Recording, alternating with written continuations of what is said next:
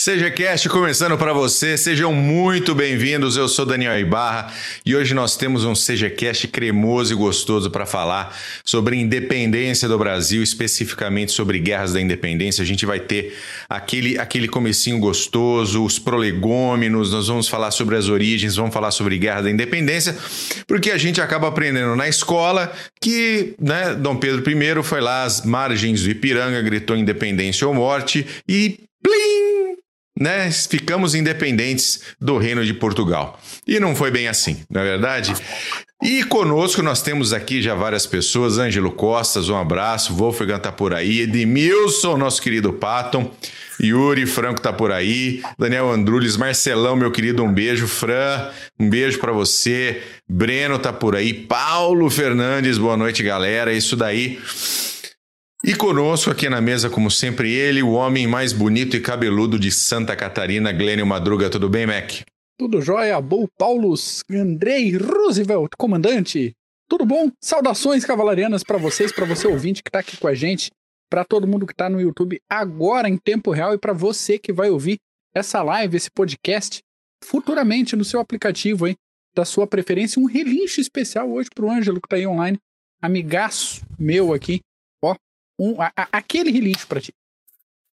Muito bom. Não se esqueçam também de se inscrever no canal no YouTube, dar aquele like, fazer o seu comentário, seja positivo, seja negativo, a gente adora um comentário, tá bom? E você que está aí no Spotify, nos outros agregadores, muito obrigado. Uma pena você não estar tá podendo ver a gente lindos e maravilhosos como somos, tá bom?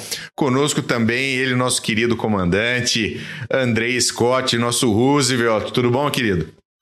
Boa Seja bem-vindo. Muito obrigado mais uma vez estar junto com vocês aqui.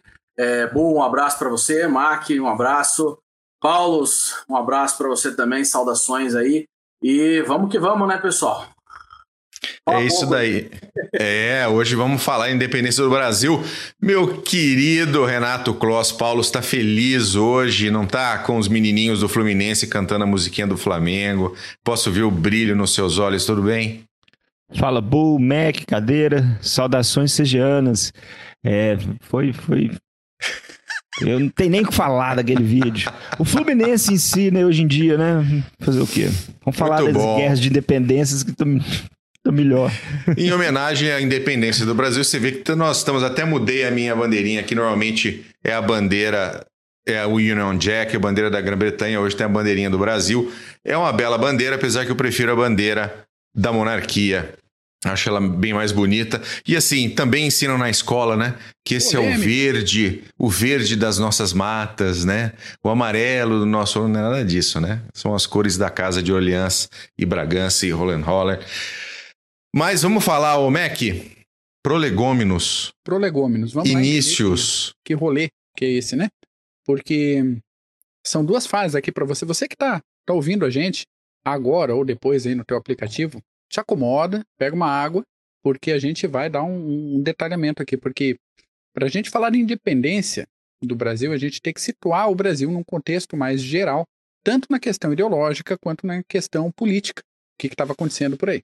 Então, quando a gente fala em finais do século XVIII, início do século XIX, a gente está falando em ideais iluministas ganhando espaço mundo afora, não só na Europa, mas é, é capilarizando pelo mundo inteiro. Então, toda aquela idade de liberdade, de progresso, de evolução para um futuro melhor, fraternidade entre os povos, mais entre alguns do que entre outros, enfim, tolerância, novas concepções, novas ideias de ciência, de história, de filosofia, todo aquele arcabouço que vem desde lá dos enciclopedistas e passando por tanta gente importante no pensamento mundial. Então, quando a gente junta essas ideias à realidade política europeia da época, a gente passa a ter alguns problemas aí, porque nesse balaio de gato morava também a, a ideia de tolerância religiosa e liberdade individual. E isso dava um certo conflito com os valores tão prezados pelas monarquias absolutistas europeias. Então, nesse momento aí, como governante, ou você se adapta ou o teu governo cai. Então, uns poucos governantes europeus, como a Catarina a Grande, o José da Áustria, o Frederico II da Prússia, conseguiram articular alguma coisa aí dos iluministas e montaram aquele sistema que ficou conhecido depois como absolutismo esclarecido, que é visivelmente uma gambiarra. É só a gente olhar de perto que a gente vê que é um chuncho, um chachicho. É, ah, nossa, uma evolução no absolutismo. Não, gente. Não, é o pessoal se segurando nas cordas. Era o jeito que deu. E, e tava bem na cara para todo mundo que as coisas iam começar a mudar aí. Aí veio a independência americana. E a mudança que tava para começar, começou. Começou. O, o, bonde começou a andar. A partir da independência dos Estados Unidos, esse movimento de querer se libertar dos malditos reis e dos malditos colonizadores, dependendo de onde você estava no mundo, isso daí começou a ganhar força a ponto de vários panfletos americanos terem sido traduzidos e distribuídos no Brasil de forma ilegal, ainda no século XVIII, coisa que veio alimentar aí as cabeças de um certo pessoal de Minas Gerais que começaram protestando contra impostos e quase deu declaração de independência. Então vê como o, o, os ideais estavam correndo por aí. Assim como também canções haitianas cantadas por escravos haitianos ou pessoas escravizadas, depende do termo mais historiográfico ou menos que você quiser adotar. Essas canções que falavam de liberdade, de expulsar os colonizadores, também eram cantadas por trabalhadores rurais, principalmente no Nordeste do Brasil. E assim, como é que chegava essas canções do Haiti para cá? Ver que tinha um trânsito de ideias muito mais uh, profundo do que a gente ouve falar na escola. Não tinha, não tinha o WhatsApp, Mac? Né? Não tinha o WhatsApp, não tinha um TikTok para o pessoal fazer dancinha. E chegava, o negócio chegava. Então, uh, na própria escola, a gente quase não vê nada sobre a conjuração mineira ou Inconfidência mineira, mas houve alguma coisinha por lá. Mas provavelmente você, ouvinte, também não ouviu falar da Conjuração Carioca de 1794, que foi uma galera de uma sociedade também. literária que andava lendo livros censurados, proibidos, e a polícia caiu Crime em cima. Crime de inconfidência. Que... Exatamente. Ah, vocês estão arrumando treta aí. Os caras. Filho, a gente tá lendo. Entende? Tá lendo os negócios que é meio complicado, mas a gente tá lendo. Calma. Relaxa aí. E talvez você também não tenha ouvido falar da Revolta Baiana de 1796, que foi um movimento um pouco mais popular, foi um movimento republicano e que também pregava livre comércio, livre comércio e república. Abolição da, escravidão, da escravidão também. Exatamente, também. E também você não deve ter ouvido falar da conspiração dos Suassunas de 1801, que foi mais uma é, mais uma ideia mesmo da, da família Cavalcante de Albuquerque, você, sobrenome conhecido no meio militar, é, não chegou a evoluir muito, mas foi gerada essa ideia e acabou sendo um prelúdio da Revolução Pernambucana de 1817. E falando nisso, deixa eu fazer um comentário um pouquinho melhor dessa Revolução de, de 17 aqui. Pernambuco... Antes do seu comentário, deixa eu fazer uma correção claro. aqui. Por favor. Que o Daniel Andrulis comentou, ele está absolutamente correto. A, a, a, é casa não é a casa dos não é a casa dos Hohenzollern. É a casa de Habsburgo Lorena. Boa. Né, o amarelo do nosso da nossa bandeira e o verde da casa uh, de Orleans e Bragança. Obrigado, Daniel Andrulis. Boa. Então, Pernambuco, né? Pernambuco era a capitania mais produtiva, mais lucrativa do território brasileiro e tinha que ficar mandando um monte de dinheiro para sustentar vagabundo. Não, calma sustentar a máquina pública, sustentar as despesas da corte, tal, e acabava faltando dinheiro para resolver problema local. O pessoal às vezes já passava problema de seca lá e pô, o dinheiro ia tudo para o Rio de Janeiro. Em vez de resolver a seca, os problemas, mandava tudo para a corte lá no Rio. Exatamente. Então, o, o, caminho ideológico e as linhas de ação ficaram claras aí para todo mundo já, que era a independência, a implantação de, de uma república liberal de novo, ideia republicana, 1817. Para se livrar de uma vez do pacto colonial, isso de um governo monárquico, tudo num pacote junto. Então, o tumulto em Pernambuco foi tão grande que chegou a atrasar a aclamação do Dom João como rei de Portugal e complicou a chegada da Maria Leopoldina no Rio de Janeiro, para ver o nível que estava a bagunça lá.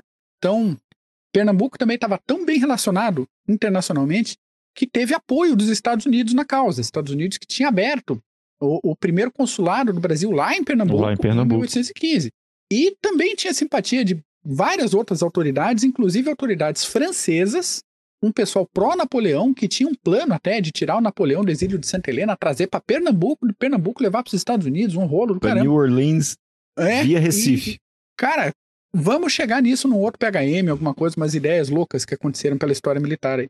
No fim das contas, a, o governo central veio com os dois pés, acabou separando o território e aí surgiu a comarca de Alagoas, por punição, tipo Paraná, que surgiu por punição também contra São Paulo. Enfim, vê que todos esses movimentos aí tinham essa pegada de emancipação e carregavam, todas elas carregavam ideias iluministas, mas nenhum tinha uma questão fundamental aqui pra gente hoje, que chama independência do Brasil.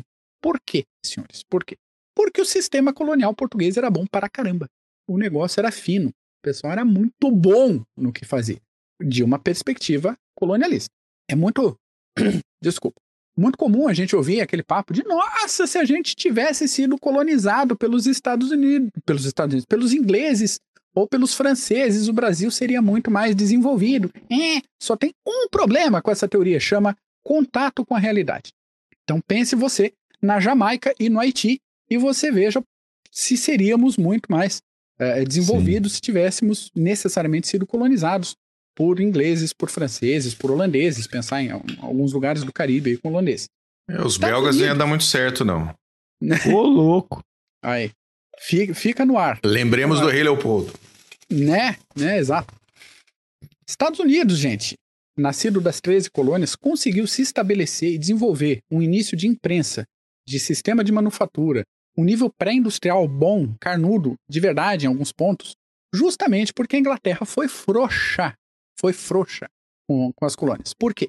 Porque a Inglaterra tinha mais com que se preocupar na vida e acabou deixando os colonos ali razoavelmente mais à vontade, com menos controle fechado em cima, o que criou espaço para iniciativas locais. Não, Não e, quando, e, quando, e quando ela resolveu apertar de novo o cinto, tivemos a guerra de independência americana e a independência das três colônias. É isso aí, não foi uma benesse, não foi uma intencionalidade, não foi. Foi falta de aperto foi falta de aperto. A Inglaterra estava ocupada com outra coisa. Então, trazendo o, o papo aqui para América Espanhola, América Portuguesa, a coisa foi bem diferente. Os espanhóis tiveram mais problema de conflitos e dificuldades geográficas, vê que é, Cordilheira dos Andes, o negócio, terreno pantanoso na América Central, toda uma complicação no México e tal, e sentiram essa necessidade da divisão do território em vice-reinos e de uma organização urbana dos grandes centros, uma organização muito específica que obedecia leis próprias de traçado das ruas em xadrez, com uma praça de armas central. Se você vê, pegar aí no Google Maps, colocar a, a, a planta do centro histórico do, da, das capitais dos vice-reinos espanhóis, é o mesmo design, pode ir para todo mundo. Sistema de cabildos coloniais da administração. Na América Portuguesa, futuro Brasil, as capitanias respondiam diretamente a Portugal, por muito tempo. Então, como cada região tinha características muito particulares, Brasil, né, um território é, de tamanho continental, era muito mais comum que essas capitanias tivessem mais contato com a metrópole, com Portugal, do que uma com a outra. De novo, dificuldade de distância, é, dificuldade geográfica, abrir estrada ou fazer é, navegação de cabotagem era um negócio, às vezes, que é, começou a ficar melhor aí final, justamente final do século XVIII, início do XIX. Até então, saía tudo para Portugal. Então, o, o, isso tudo, toda essa dinâmica fortalecia o sistema, que era o sistema lá de exclusivo colonial, pacto colonial, e esse controle exercido por Portugal sobre cada parte do território. Isso, regulação de produção, é regulação do sistema político, sistema jurídico, tudo bem, bem presente o tempo todo em cima. Aí todo a, origem de todo um problema de falta de ligação entre as regiões brasileiras, tirando algumas exceções, por exemplo, é, entre Rio, São Paulo e Minas Gerais, que já tinha uma demanda de ligação por terra um pouco melhor ali. Isso vai refletir, inclusive, lá na época republicana. Não foi por acaso que a gente teve República do Café com Leite. Tá? Foi justamente por conta da, dessa presença formada já na época colonial. Então, ah, considerando esse monte de coisinha, a gente vê que o, os movimentos de independência ou de emancipação de meados do século XVIII até o início do XIX no Brasil tinham como referência a própria independência, a independência da sua capitania específica, não de todo um território subordinado a Portugal de uma vez só. Então, tanto no modelo espanhol como no modelo português, a gente vê essa presença muito forte do controle da metrópole se mantendo até que alguma tormenta, alguma coisa muito fora do, do normal, quebrasse a estabilidade da metrópole, não da colônia. E aí veio a tormenta. Veio a tormenta é, com um camarada de quase 1,70m, chamado Napoleão Bonaparte. A gente tem uns episódios recentes aqui do CGCast, é, falando das guerras napoleônicas. Eu acho que foram uns três episódios falando só da Guerra Peninsular, então recomendo que você aí que não ouviu esses episódios volte. Recomendamos muito. Tá, tá o creme, tá o creme do creme isso aí. Então vamos, demos um, uma primeira passada no território aqui do futuro Brasil, agora a gente tem que pensar em Portugal. Porque a gente ia pedir independência de quem, né? Lá em 1799, dez anos depois da Conjuração Mineira, a coisa começa a ficar estranha em Portugal. Então, a Dona Maria I, a rainha, foi considerada louca pelos médicos da corte, passou para o médico inglês, deu atestado, falou, vamos chamar a segunda opinião. Chama médico de Portugal. Não, ela tá maluca mesmo, cara. Tá totoca, tá pipoquinha. Não consegue diferenciar um, um milho de uma mortadela. Isola a mulher. E, e, o Dom João, que até então era príncipe do Brasil, uma relação como tem na Inglaterra, príncipe de Gales é o herdeiro do trono, uh, o príncipe do Brasil se tornou príncipe regente de Portugal. Ele já vinha lá tomando conta de alguns assuntos oficiais desde 1792, que ela já começou a desregular ali. Mas a situação dela foi, foi agravando tal, e ela veio morrer só em 1816, quando o Dom João passa a ser de fato rei de Portugal, Brasil e Algarves, Reino Unido. enfim, dois anos depois, em 1801, tem que me cuidar, senão sai, né? Desabalado falando de outras coisas.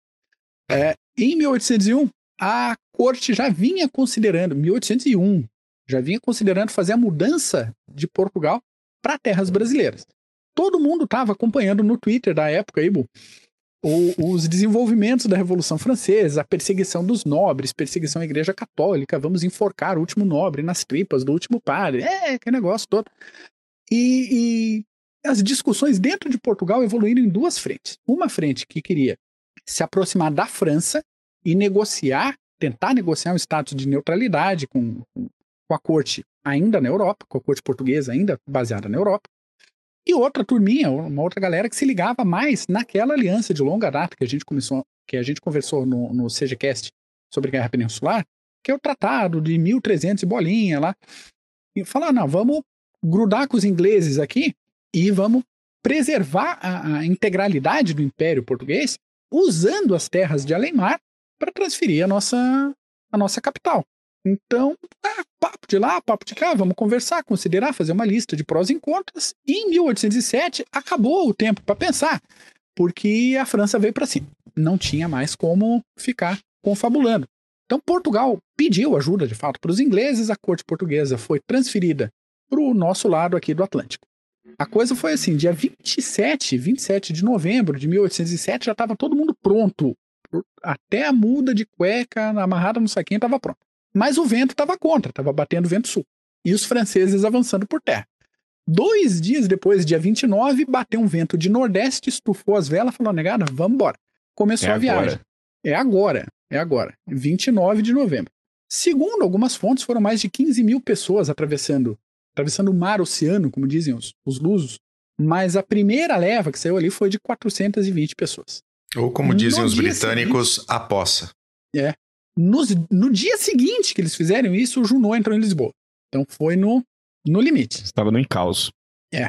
Aqui no Brasil, em 1808 ainda aconteceu a abertura dos portos às nações amigas, e a gente vê os efeitos dessa transferência da corte, né? Abertura dos portos às nações amigas, a criação da imprensa régia, a autorização de publicação de jornais, a fundação do Banco do Brasil, a primeira fundação do Banco do Brasil. Banco do Brasil, vale PHM. Nos anos seguintes, veio a criação da Academia Real Militar, fábrica de ferro e pólvora, uh, veio a Biblioteca Real para cá, foi criado o Jardim Botânico, o Museu Real, enfim. O Rio de Janeiro viveu uma mudança muito drástica, muito rápida, e porque Aqui a corte portuguesa estava segura. Todo o controle que era exercido sobre o Brasil passou a, ser exercido a partir do Brasil. E isso colou a... ultramar para a sede do governo português. É isso aí. E, que teve a elevação do país também, né? De colônia a Reino Unido, né? Foi, virou. Portugal, teve Algarve, vários status aí Brasil até chegar no Reino Unido. Então a gente vê que ali para frente, 1814, acabou a Guerra Peninsular, e as coisas precisavam voltar ao normal, né? O novo normal da corte portuguesa, como é que é ficar o novo normal depois do momento de crise? Porque não tinha cabimento os monarcas de uma casa real respeitada na Europa. Não tinha sentido que eles morassem numa colônia americana. Tinha um colônia comercial. Os é, trópicos, cara. no meio da malária. No meio da malária, todo mundo suando sovaco, velho. Que isso, falta de respeito. Febre amarela pra caralho. É, é calor que... dos infernos, né? Quinto dos infernos. Quinto dos infernos. É um absurdo, uma afronta, uma humilhação. Enfim. Só que muita grana tinha sido investido aqui, toda uma estrutura tinha sido criada. Até tribunal de justiça tinha sido montado aqui. O Dom João, o Dom João não estava lá com muita pressa de voltar para Lisboa. Aí ele resolveu, como o Cadeira falou agora, que o Brasil não ia mais ser uma colônia, seria um reino. E sendo um reino, passou a, a fazer parte do Reino Unido de Portugal, Brasil e Algarves. Ok, é um reino. Não está mais numa colônia. Ele fala assim: consegui contornar o primeiro problema. Não estou mais morando na colônia porque eu estou morando num reino. Pronto. Mas como nem tudo se resolve no Brasil, e tendo o Brasil como referência, a gente tem que dar mais uma olhada, porque eu já fugi de Portugal, já vim para o Brasil, vamos voltar para Portugal. Quando aconteceu a abertura dos portos brasileiros às nações amigas, que na prática era uma afronta direta ao bloqueio continental decretado pelo Napoleão, que a gente também falou no outro episódio, ele falou ah, assim, né, ninguém vai negociar mais com a Inglaterra, uh, países neutros não vão negociar mais, porque a gente vai atacar os negócios. O, o Dom João falou assim, não, e abriu os portos para os ingleses. O, o que aconteceu, além disso, além de uma afronta para Napoleão foi que o pacto colonial em si foi vinagre. Acabou. As mercadorias coloniais, que não só as que saíam daqui, mas que vinham de outras colônias, vinham de Moçambique, vinham de Angola, vinham de, de outros cantos, de outras possessões Goa, vinham de outros lugares administrados pelos portugueses, é, passaram a ter uma dinâmica muito diferente.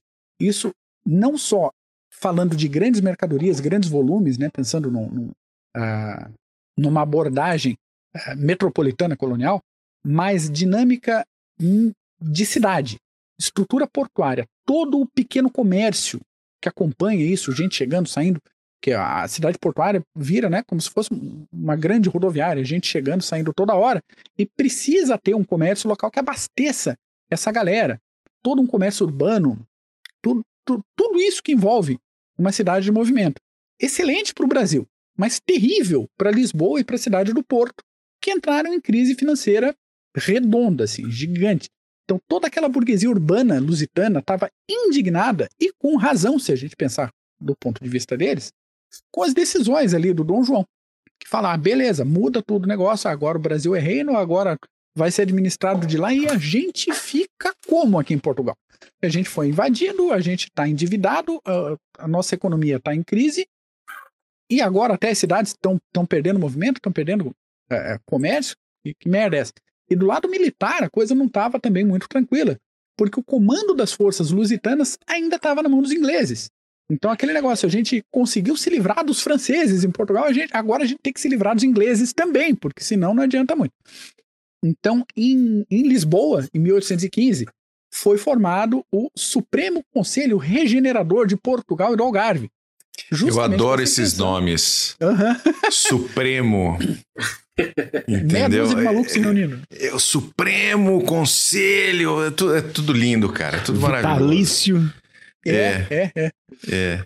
E, e, a ideia deles era garantir a independência portuguesa. Vê que a gente começou a falar da independência do Brasil, agora a gente está numa luta de independência portuguesa. Então, esse aí, esse Supremo Conselho Regenerador foi um movimento liberal com envolvimento da maçonaria, com envolvimento de militares, com envolvimento da burguesia urbana local. Cheirinho de revolução no ar, né? Em 1817, um tribunal acabou com a bagunça de, de conspiradores aí e acabou executando 12 acusados por traição à pátria. Nesse esforço conjunto aí de julgamento e execução, tinha um britânico, o general Beresford, que viajou para o Brasil para falar com o rei, que o rei não estava em Portugal, o rei estava no Brasil. Foi para o Brasil em 1820 para pedir mais grana e mais poder para combater os malditos rebeldes liberais que estavam tocando zaralho em Portugal. Foi ele botar o pé no barco, sair de Portugal para vir, atravessou a rua, começou a Revolução Liberal em Portugal. A gente já volta nela aí. O caso é que quando Beresford chegou, voltou para Portugal, ele foi é, impedido de desembarcar. Ele falou: aqui tu não pisa. Mudou, o negócio mudou. A, a, não, acompanha a thread. Você não acompanhou a thread, se ferrou. Revolução Liberal. Em janeiro de 1820, a Espanha também teve uma revolução.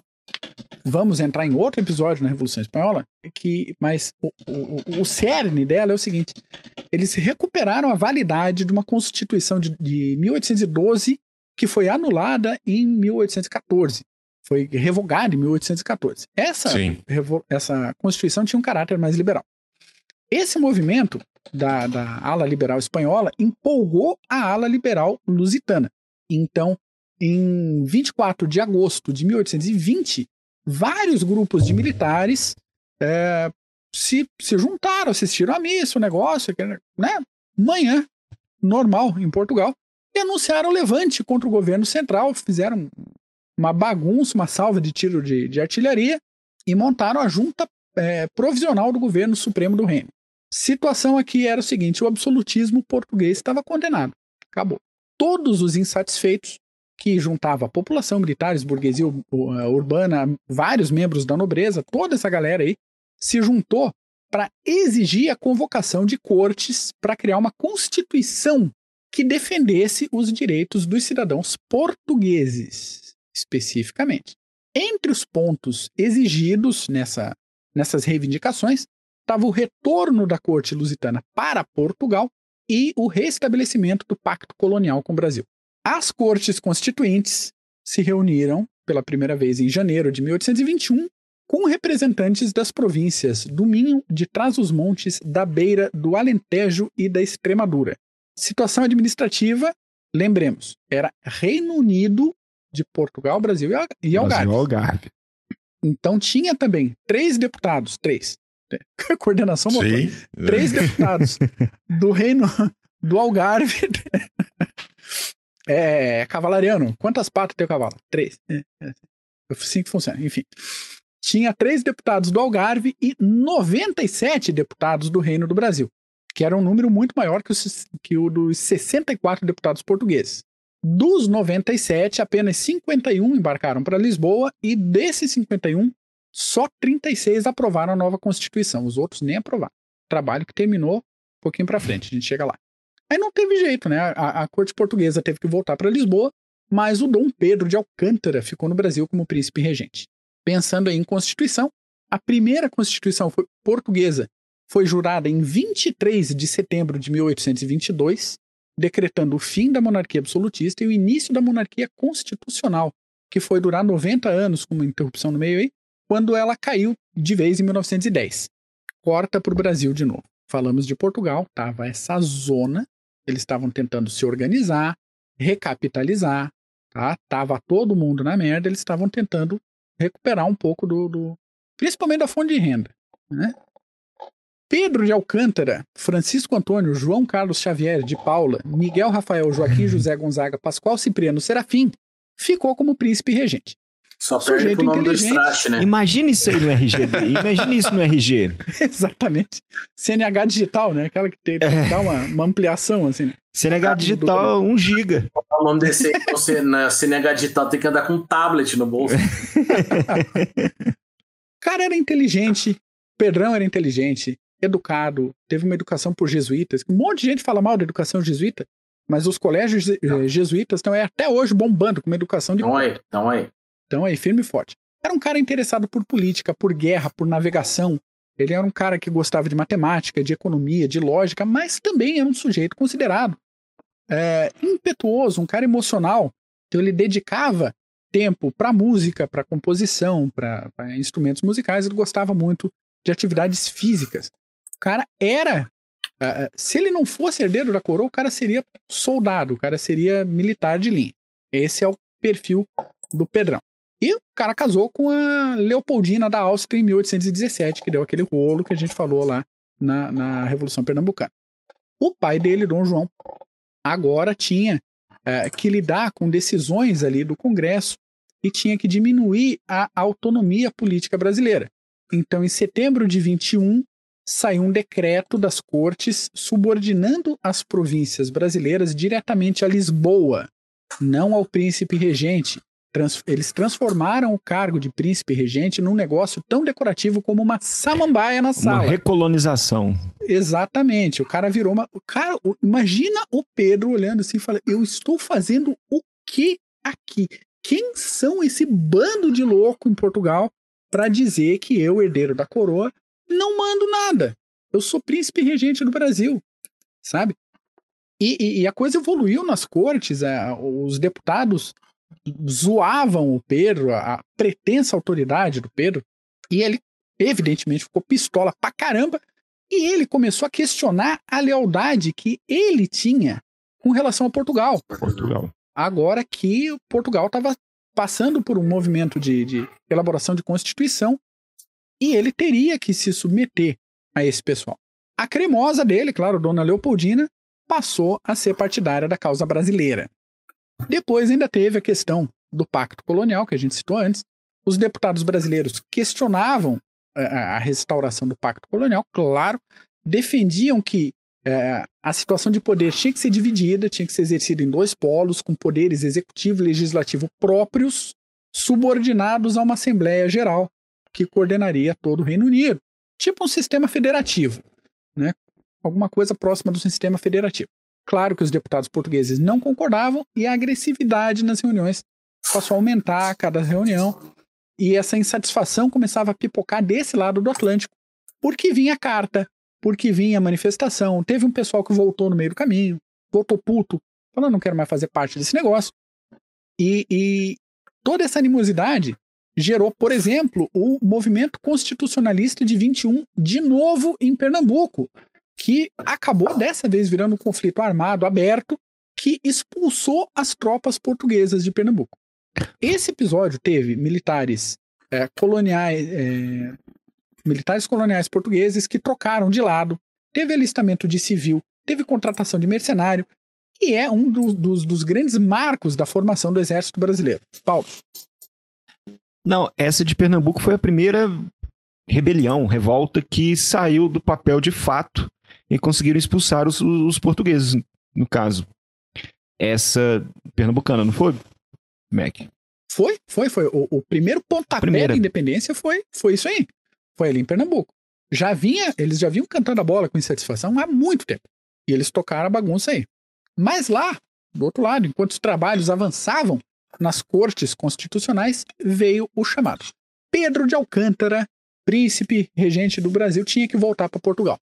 Venha! Venha, vem embora. Venha! Cremosa. Ele desafiou essa decisão. Em janeiro de 22, ele resolveu permanecer no Rio de Janeiro, apoiado por boa parte da população. Pelo menos 8 mil pessoas fizeram um abaixo assinado, uma manifestação lá, assinaram o negócio, falaram, a gente quer que. Trio elétrico. É, ele ficou. O caso é que boa parte não é todo mundo. Então já teve um motim no Rio de Janeiro, com pelo umas duas mil pessoas no Morro do Castelo. O comandante desse motim era um tal de Jorge Avilés, um general que estava no posto de governador das armas da corte e província do Rio de Janeiro, que era um camarada que vinha pressionando o Pedro a se submeter às decisões das cortes constitucionais desde 21. O azar dele é que ele foi cercado, Pedro Avilés e os dois mil é, rebeldes, eles foram cercados por 10 mil brasileiros armados. E não deu. Uhum. O Pedro convidou o Jorge Avilés a recuar para Niterói e esperar o próximo Uber para Portugal. Então, duas coisinhas interessantes aqui dentro desse assunto. A primeira é que a história do Pedro e do Jorge é, Avilés vai mais longe um pouco. Anos depois, o Pedro vai para Portugal para dar jeito na Guerra Civil, que vale um episódio aqui no, no Clube de Generais também, porque Sim. teve golpe de Estado, retorno do absolutismo. É, o, acabou que o Jorge foi preso algumas vezes, a esposa dele também. Mas ele e o Pedro acabaram se reconciliando e o Jorge acabou virando até governador da, da Extremadura depois. A outra coisa é o Morro do Castelo, que não existe mais Morro do Castelo. O Morro do Castelo foi um dos uh, locais mais importantes na fundação do Rio de Janeiro, na origem do Rio de Janeiro. Então, a primeira casa de Câmara e Cadeia foi construída lá, Casa do Governador, Colégio Jesuíta, Igreja de São Sebastião, a primeira sé catedral do Rio de Janeiro foi construída no Morro do Castelo. E o marco de pedra da fundação da cidade, os restos mortais dos fundadores estavam no Morro do Castelo. Até que em 1922, um prefeito resolveu que o lugar não estava de acordo com uma cidade moderna. É, ah, tem muito é, cortiço, tem muita sujeira, tem muito vagabundo. E Vamos construir um condomínio. E passaram patrola, cara. Usaram passaram. a terra a, a, terra do Morro do Castelo para fazer o aterro da Urca, Lagoa Rodrigo de Freitas, Jardim Botânico, arredores. Né? Desmancharam o Morro do Castelo. Nivelaram. Nivelaram o troço. Cara, cada vez que eu vejo esse negócio me dá um. um Meu querido, uma eles, eles patrolaram o Palácio Monroe. Por que, que não iam patrolar um morro? É, é, porra. Patrol, patrolaram Cartago. Isso me dói também, cara. Isso me dói. Enfim, vamos lá. Tem que passar para você. É, tinha que decidir agora. Ah, não vou mais voltar para Portugal, desafio as cortes e tal. Aí faz o que com o Brasil, né? Então, uma corrente de políticos daqui defendia a criação de uma Assembleia Constituinte, outra corrente queria que o Pedro escrevesse ele mesmo uma Constituição para evitar bagunça, desagregação, separação de território, até uma revolução. Imagina uma revolução. O Pedro fechou com os liberais, chamou uma eleição para deputados que iam compor a Assembleia Geral Legislativa do Brasil. Só que uma coisa é governar e ter apoio no Rio de Janeiro, outra coisa é no ter apoio geral. É, ter a galera que. O resto do país, né? Exatamente. Então Pedro resolveu viajar para São Paulo, chegou lá em 25 de agosto e ficou até o dia 5 de setembro. Enquanto ele estava em viagem, ele deixou a Leopoldina, que era fera, mulher forte, deixou ela na regência, e ela recebeu mais uma exigência de Portugal para que os dois abandonassem o Brasil e fossem para Lisboa. Ela já estava com a paciência estourada há muito tempo, então ela convocou uma reunião, chamou ali os ministros, o Conselho de Estado, falou: galera, vem cá. E ela e os ministros assinaram a declaração de independência no dia 2 de setembro. Feito isso, ela mandou um mensageiro para avisar o Pedro, não para pedir permissão, não para dizer, eu posso. Não, assim. Já, é só... Você poderia. Cara, eu, eu declarei a independência. Já era. É, e também tem a questão de que assim, José Bonifácio já estava também mexendo os pauzinhos fazia algum tempo ali também. Exatamente. Né? Exatamente. Então, no dia 7, ele recebeu uh, esse recado, informou para a comitiva o que, que, tinha acontecido, e a, aquela cena mais uh, icônica, menos icônica, dependendo do relato que vem, né? Arranca as divisas com a, uh, com as cores de Portugal, que eram azul e branco, faz um discurso lá. No fim das contas, ele falou assim: ó, galera, azedou, não fazemos mais parte de Portugal e vamos para a independência. O tanto que você, ouvinte, quer colocar de, de firula, pode colocar, fica à vontade. Só que isso ficou meio por isso mesmo, porque nas próximas duas semanas, a partir disso, ninguém se mexeu. O povo não se mexeu, não saiu notícia na mídia, não teve story no, no Instagram. Não teve nada. tweet? Não, não, teve tweet, nada abafou. Aconteceu um negócio ali. Não saiu no Globo.com. Exatamente. Ficou ali na cúpula e beleza. Só no dia Xandão 20, não barrou. Só no dia 20 saiu uma matéria no jornal O Espelho falando do grito de independência ou morte do Pedro. Ainda assim, vamos com calma. Dom João já tinha afirmado antes, um tempo antes, que o Brasil, se fosse para o Brasil ser independente, que o Pedro ficasse no trono. Que ele ia saber controlar ali a, a bagunça para não, não desandar o rolê todo. Outra coisa para ser levada em consideração é o conceito de independência, ainda mais na época. A gente não está falando, nesse contexto político, em romper definitivamente com as relações, em, né, quero me livrar de vocês. Não, era garantir uma estrutura administrativa. Autonomia, né, Mac? Nós estamos falando de autonomia. Autonomia. É, autonomia. Até, porque, até, porque, o Brasil ainda ele dependia muito da, da, questão de Portugal, principalmente comercial também. Então não exatamente, tinha como você tirar todo todo vínculo, né? Uhum. Então toda essa questão de unidade do território brasileiro também estava em discussão. Ela foi construída de uma forma muito rápida entre 21 e 22.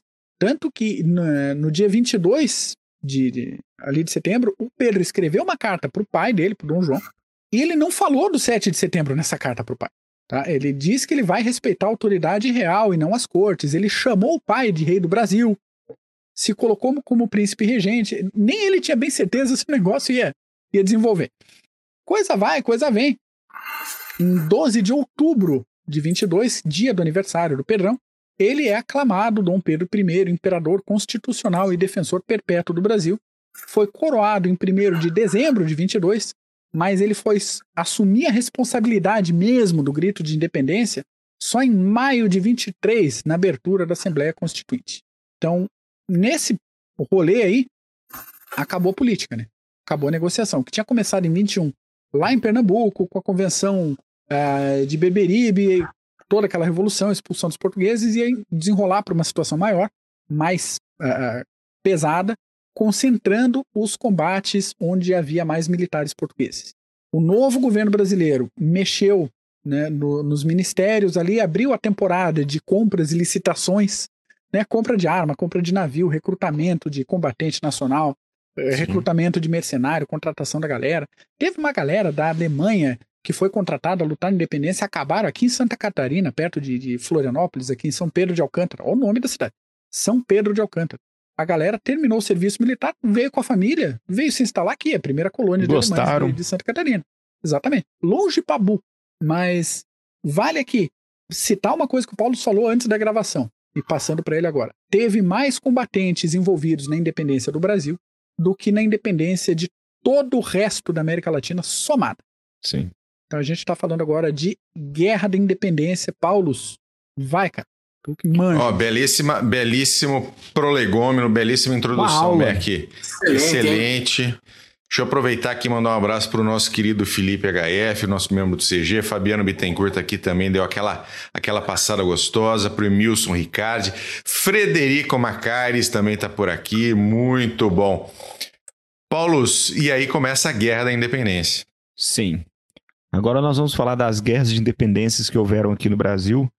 É, para fazer um gancho com tudo que a aula que o MEC nos deu agora, nós temos a Guerra da Cisplatina, mas vamos primeiro falar, depois do, do, da proclamação da independência, podemos citar primeiro a independência da Bahia, como um movimento importante aí dentro, dentro dessas guerras de independência. Pois bem, a Revolução do Porto, que o Max citou, já havia dividido a população da Bahia entre aqueles que eram a favor da recolonização, vamos dizer assim, maioria portuguesa, mas também alguns brasileiros, e os brasileiros que eram contra essa recolonização.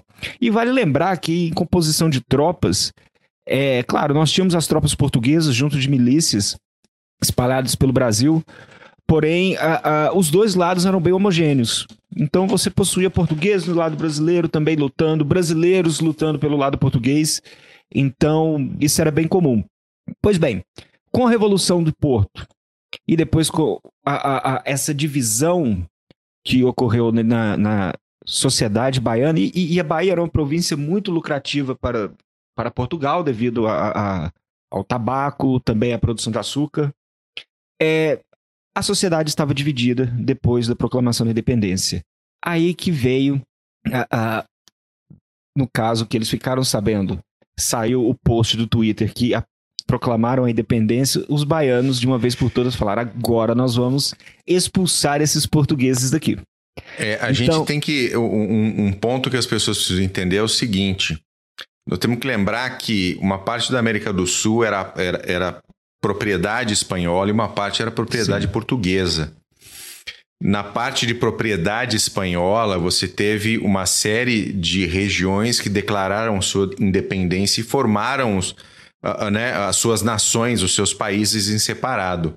E a Guerra da Independência no Brasil, que começa com a questão baiana, estava vendo acontecer o mesmo movimento. Exatamente. De norte a sul. Como se fosse uma Venezuela de norte a sul, a mesmo, os mesmos movimentos estavam acontecendo. Os mesmos. Sem, sem, sem pôr, a, a, a, vontade, a vontade daquelas populações, né, Mac?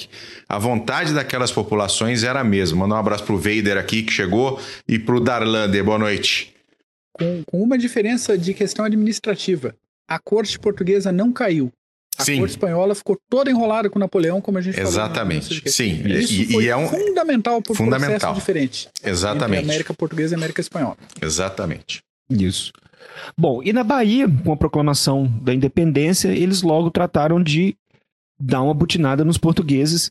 a, a Salvador e, e, a província da Bahia era muito importante, então a, havia um contingente forte de portugueses na cidade que ficaram entrincheirados depois do dia do Fico, do Pedro I. Então, é, Portugal ainda, manda, ainda chegou a mandar 2.500 homens quando a rebelião se estourou na Bahia, só que os no caso, a corte agora no Brasil, os brasileiros, Pedro I, criaram a divisão de voluntários. E nele, depois a gente pode citar em outros PHMs, outros CGCast, Maria Quitéria, a, a, o pai e o tio do André Rebouças, no caso, é, a, parente do Castro Alves, todos se voluntariaram para a luta contra os portugueses. E a situação dos portugueses se tornou insustentável depois de duas, uh, três situações, vamos dizer assim. Uh, primeiro que os portugueses foram derrotados em duas batalhas, a batalha de Pirajá, se eu não me engano, e na batalha de, deixa eu ver aqui também, na batalha de Cabrito. Eles foram derrotados, porém os portugueses tentaram reabastecer a, a Salvador e conquistar a ilha de Itaparica, não conseguiram. E a situação se tornou insustentável. E vale lembrar também que do Rio de Janeiro foram enviados uma frota, alguns navios de suprimentos contendo uh, uh, alguns oficiais, entre eles Pierre Labatut. Aí o Cadeira vai falar do nosso amigo aí, que foi enviado para Salvador também. E Lord Cochrane, eu acho que é assim que se pronuncia o nome dele, não é? Cochrane, é. Cochrane, é. que acabou cercando a cidade de Salvador pelo mar, junto da, a, das tropas em terra. E isso acabou levando a, a Melo Madeira de Melo, que era o comandante português, a capitular em julho de 1823. Então a Bahia se revoltou, conseguiu expulsar os portugueses. Sim? Não, e tem um ponto interessante para se colocar aqui é o seguinte: uh, uh, uh, as forças que nós estamos dizendo, as forças combatentes brasileiras, elas eram formadas também por pessoal português. Sim. Tá? Grande parte da Marinha brasileira era formada ainda por portugueses. Existiam brasileiros natos, né? existiam mercenários contratados, mas ainda existiam portugueses dentro das forças das recém-criadas forças imperiais armadas brasileiras. Então, assim, no, as forças armadas brasileiras conquistarem as vitórias que conquistaram nas guerras de independência foi algo impressionante pelo fato de que naquele momento parecia já se ter criado uma identidade nacional brasileira da qual eu vou arriscar a minha vida para mantê-la. Então isso, isso, é isso a gente vê na Marinha. Na Marinha você tem o Lord Cochrane, que é o, o, o vamos colocar o primeiro Lorde do Almirantado brasileiro, né?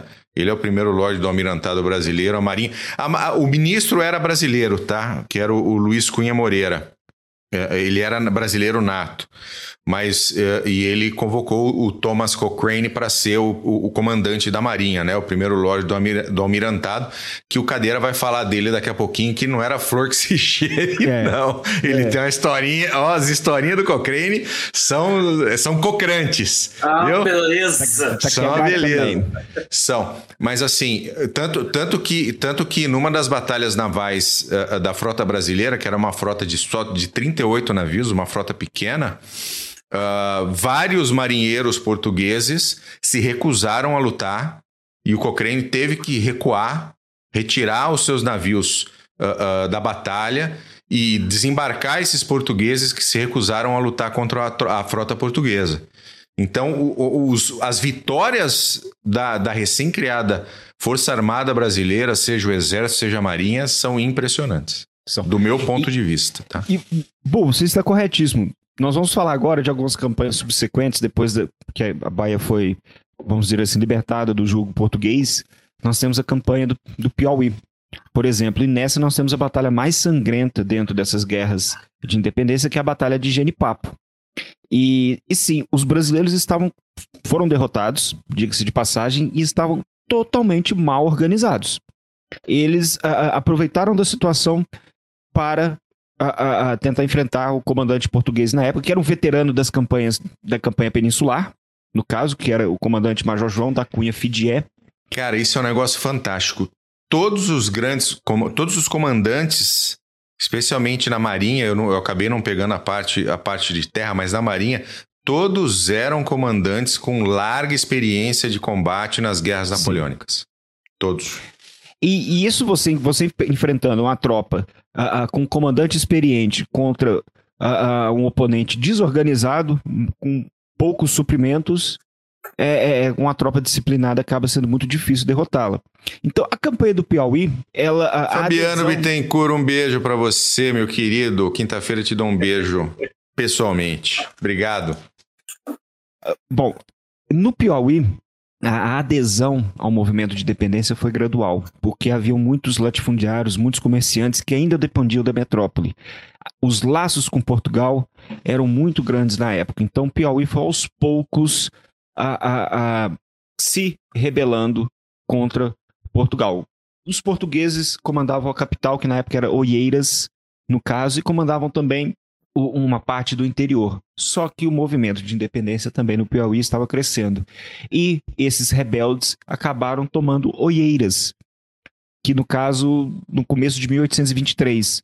No caso, então, aí que Fidier, com seu major Fidier, João da Cunha Fidier, com suas tropas, tentaram marchar rumo a Oeiras para tentar tomar, tomá-la de volta dos rebeldes, aí que ocorreu a Batalha de Genipapo, que ocorreu em março de 1823, onde dois mil brasileiros, vale dizer, dois mil cearenses e piauienses, enfrentaram as tropas portuguesas comandadas por um veterano da Guerra Peninsular.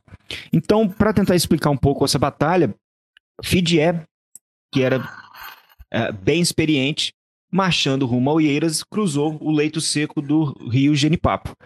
E sabia já de antemão que haviam dois mil uh, uh, brasileiros esperando para emboscá-los no caminho rumo a Oeiras. Ele simplesmente dispôs as suas tropas e tentaram e mandou avançar a cavalaria primeiramente.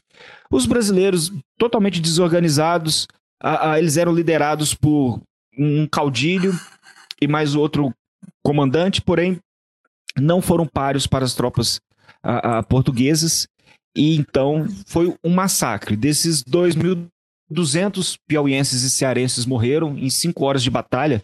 Fidier simplesmente conseguiu dividir as tropas brasileiras em dois grupos, cercou os dois, cerca, conseguiu cercar os dois grupos e finalizou. E mesmo com a superioridade numérica dos brasileiros, não conseguiram derrotar uh, os portugueses nessa batalha de Genipapo em março de 1923. Foi a mais sangrenta, com mais de 80 feridos mais de 500 prisioneiros e 200 mortos. Só que nós sabemos, como o MEC já citou, e também que o Brasil é muito grande. Então, as tropas portuguesas do Major Fidier também ficaram a, a, a, esfaceladas depois da batalha e acabaram se movendo para o Maranhão para buscar um pouco de abrigo. E nisso ele acabou levando a, a, a, guerra, essa guerra de independência pra, para o Maranhão também. No Maranhão, a situação era o mesmo que do Piauí. Por quê? Porque eles possuíam uma elite que dependia muito de Portugal. E, no caso do Maranhão, ainda mais, no caso de São Luís, que mandavam, as famílias abastadas, abastadas mandavam os filhos estudar para estudar em Portugal. Então os laços eram bem fortes, então foi muito difícil que o Maranhão a, a, a, aderisse a esse movimento de independência. Então, Fidier acabou... E, e, e, e, tem um ponto, e tem um ponto aí, Paulos, que a, a, Armada Portuguesa se dirigia ao Maranhão pós-Bahia para poder dar suporte para os portugueses uh, leais à coroa, quando foi interceptada pela Marinha Brasileira, né, a nossa Marinha com seus 38 navios, e a Marinha Portuguesa ali com mais de 70, e a surra foi tão grande que desses 70, só 13 conseguiram chegar em Lisboa. Olha aí. Uma parte foi para o fundo e uma parte foi uh, uh, adotada pela Marinha Brasileira. Né? Isso no, foi no, importante. No, no, final das, no final das guerras de independência, a Marinha Brasileira passou a possuir mais de 90 navios. E que foram sendo importante. Que, que foram sendo capturados ao longo do processo. Nacionalizados. E, e, nacionalizados, muito bom. E, não, e, e, assim, não ter esse suporte naval que na época era, era não vou falar extremamente importante, porque extremamente importante é, é, é, é muito pouco, né? Mas é um understatement. Mas uh, é, é, impressionante a ação do, do, do Cochrane e do, e do capitão do John Taylor também, que Sim. comandou a fragata Nisteroy na época. E, e, e, nós vamos ver isso também na, na, na campanha da Cisplatina também, onde a, a, Marinha Imperial comandava o mar, porém as derrotas, houveram derrotas também no mar, mesmo assim, comandava sim, sim. e derrotas em terra também acabaram a, a, sendo levadas em consideração no final, no resultado da batalha. Porém, falando do Maranhão, como, como eu citei, foi gradual também a, a adesão ao movimento de independência e, e a partir foi até do Maranhão que surgiu a ideia de brasileiros e portugueses do Maranhão, de São Luís, que partiu a ideia de mandar Fidié para a, a, a, no caso Piauí e a expedição punitiva, tudo isso.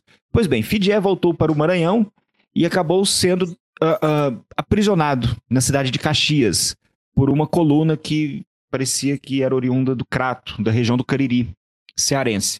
Então, Fidjev voltou, foi mandado para o Rio de Janeiro, depois voltou para Lisboa e virou herói pelos serviços prestados aqui no Brasil.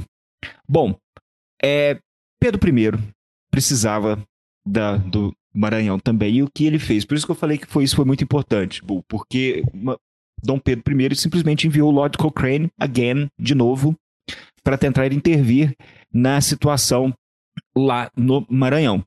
E eles simplesmente usou de um estratagema. Ele mandou anunciar que, olha, tá chegando uma grande frota. não, nesse caso está chegando uma grande frota portuguesa.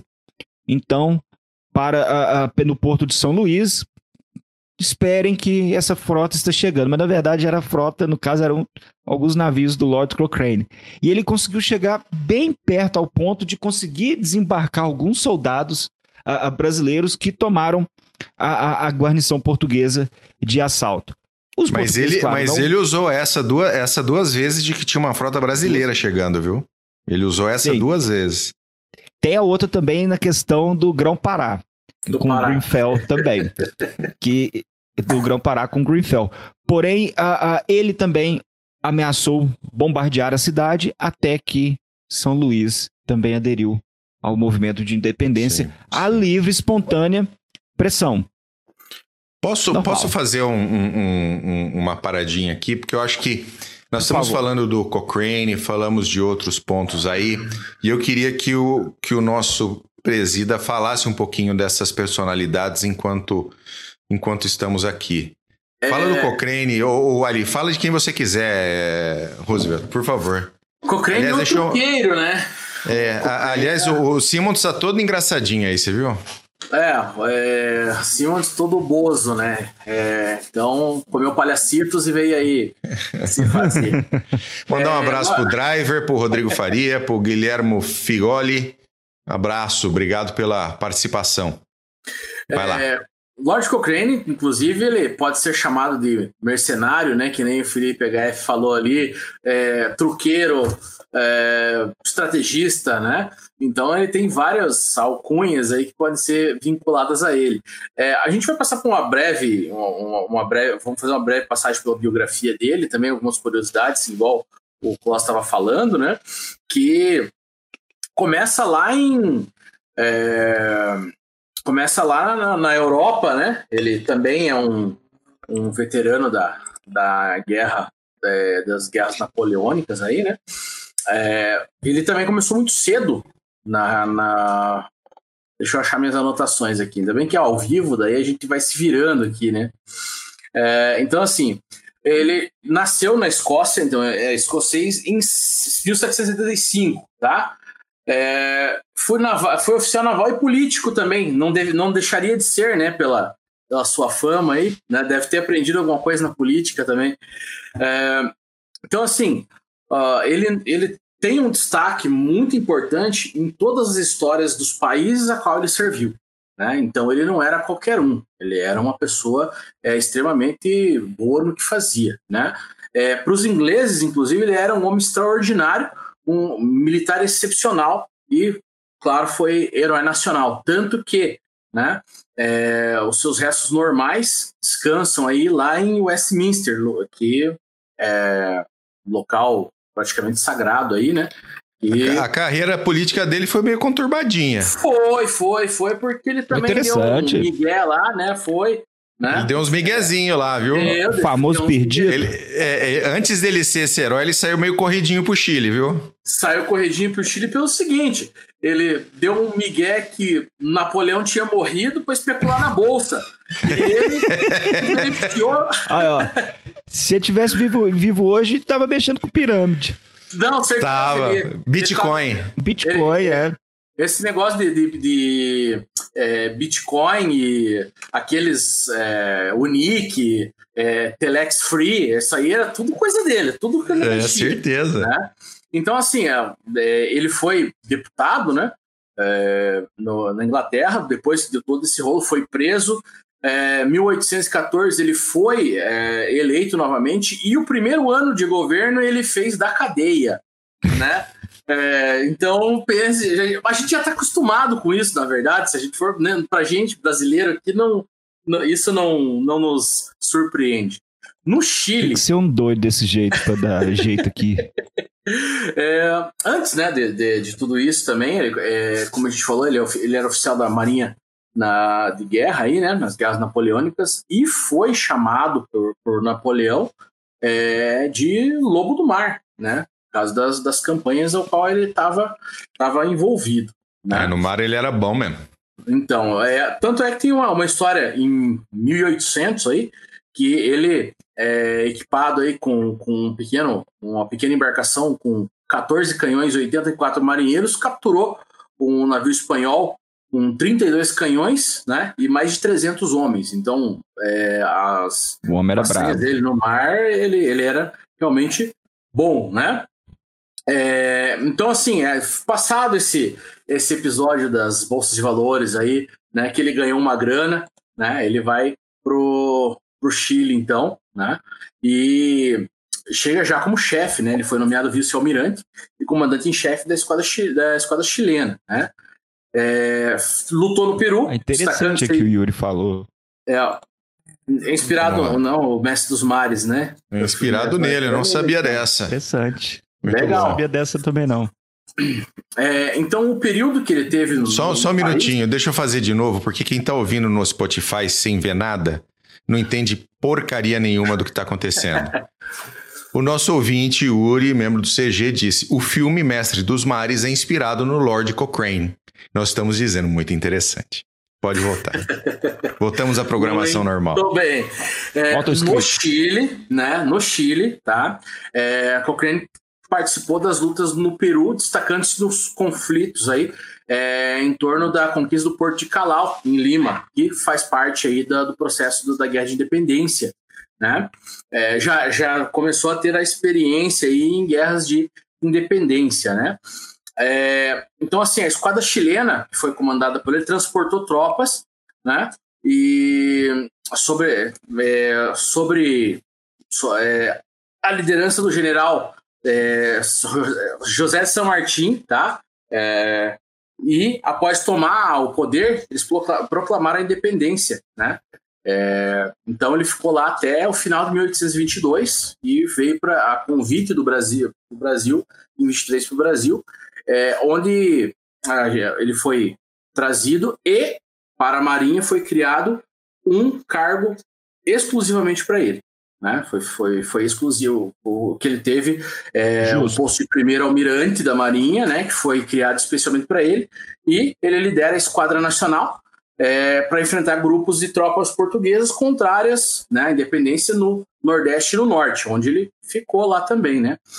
É, era para ele também a atribuição de restituir a ordem política e administrativa nas províncias para manter a unidade do Estado, do Estado brasileiro. Né? Então ele combateu na Bahia, igual o Klaus falou agora também, né? É, onde se concentravam as forças navais portuguesas. É, expulsou elas de lá. Também é, Maranhão, Pará, né? O Maranhão, que nem a gente acabou de falar, foi um belo de um blefe, né? É, no Pará ele nem foi, ele mandou um, o Greenfell, um né? É, com apenas John com as cartas sem data, né? Estavam sem data para assinatura é, e acabaram também aderindo à independência aí. Mandou é, um navio. um só, né? Então, assim, é, é, muito importante também essas, é, essas questões, porque ele, quando ele chegou no Brasil, ele foi derrotado na primeira batalha. Ele, que foi que, que a gente acabou de falar, ele teve que recuar, aí com uma nova estratégia, ele começou né, a fazer aí a, a sua campanha, né? É, ali, na, nesse final, né, no, em julho de 23 ali, a, quando ele conseguiu capturar os barcos, né, trouxe também 2 mil prisioneiros, né? É, nisso, o que o Bull estava falando que o Brasil estava né, nacionalizando os navios, é, ficou a promessa de dar um cascaio pro rapaz, né? E então é, ele queria receber, chegou um ponto que ele queria receber, né?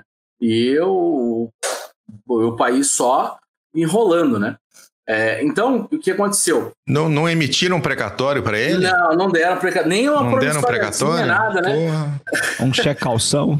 É, então, é, o que aconteceu? Em 1824, né, que ele voltou uma, uma segunda vez para São Luís, né, é, ele teve que, é, inclusive, é, combater lá a Confederação do Equador, né, é, só que ele também resolveu cobrar a dívida dele, né, a dívida dele chegou naquele momento em 106 contos de réis, tá, então 106 contos de réis, fazer uma conversão aí, Mark, você que é bom de números, eu fiz aqui mais ou menos por cima, mas é um conto de réis hoje, mais ou menos, aí em torno de 123 mil reais.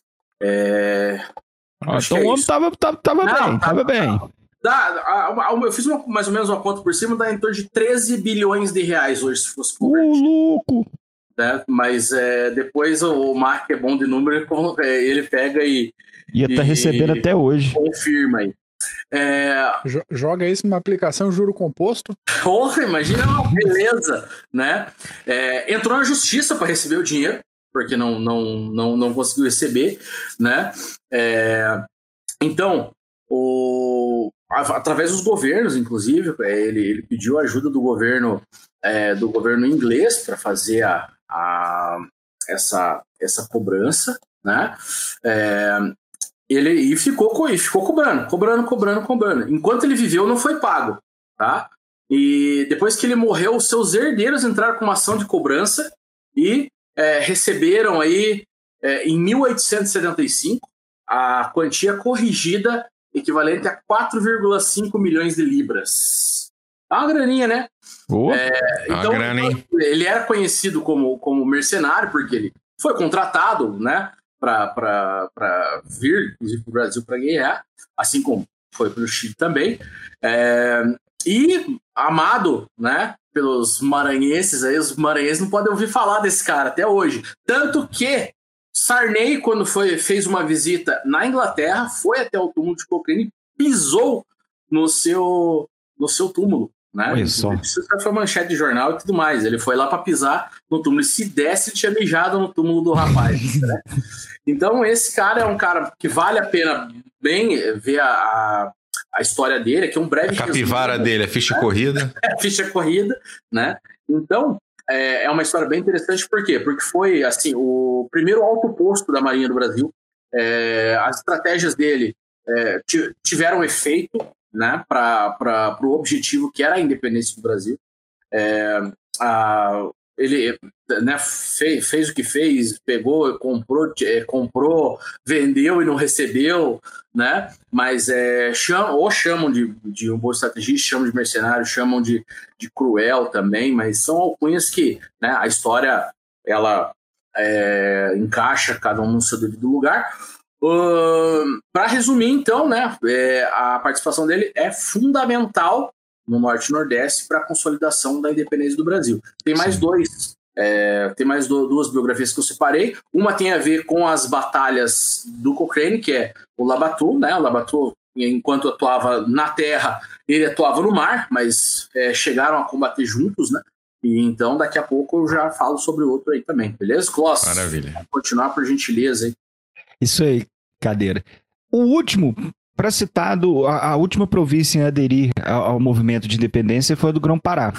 E a situação do Grão-Pará era a mesma que havia ocorrido no Maranhão, no caso do Piauí também, que era aquela uma, uma sociedade muito presa ainda à metrópole. Então, ainda muito presa a Portugal.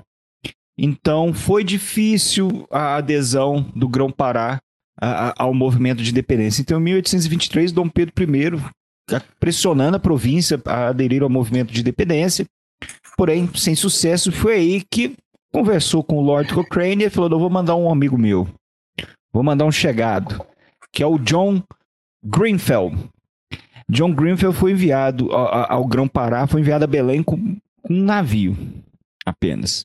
E de novo no estratagema. Agora, nós tínhamos falando ali da questão do Maranhão, falou que estava chegando uma frota portuguesa grande, tal, a, a, a, em grande número, que na verdade era britânica britânica, no caso brasileiro, e agora falaram também que, olha, tá chegando uma grande frota aí, vocês ficam espertos, porque vai chegar uma grande frota, só que essa frota nunca chegou, na verdade chegou, chegou um navio com John Greenfield. E os portugueses viram, poxa, falaram que ia chegar uma frota e chegaram apenas um, chegou apenas um navio, começaram a caçar os rebeldes pró a, movimento de independência ali na região de Belém.